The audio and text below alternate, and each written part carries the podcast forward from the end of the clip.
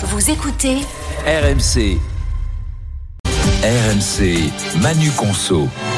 Alors non, pas tous les deux, Manu. En tout cas, pas encore. Je te ferai, je te ferai ma demande en antenne, je te l'avoue. Mais ce matin, Oh, ce sera une fête sympa. oui, c'est vrai. Oh, oui. on va négocier le buffet. Euh, dans Manu Conso, ce matin, on parle mariage. Géraldine, Ouais. t'es invité, évidemment.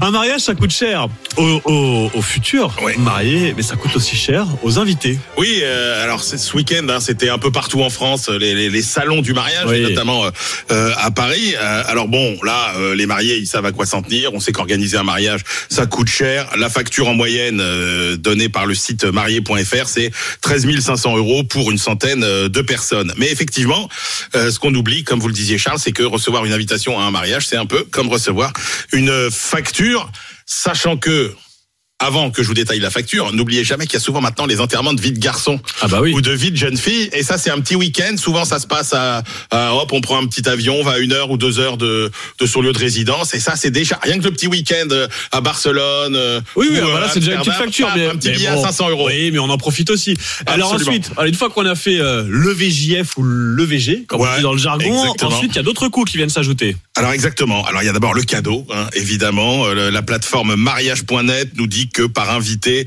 on dépense en moyenne 150 euros euh, de euh, cadeaux.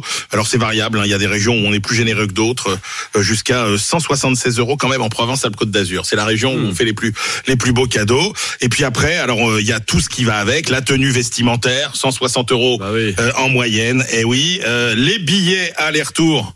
Et ça, euh, bah, ça coûte quand même euh, assez cher, hein, plus euh, de 150 euros. Pareil, il y a le logement, la nourriture, hors cocktail et dîner de mariage, euh, évidemment. Euh, et puis, si vous avez peut-être des enfants à faire garder, Ah bah, oui. il faut trouver une babysitter, un petit billet à 75 ou euh, 100 euros euh, pour les filles. Alors, je dis pour les filles, non.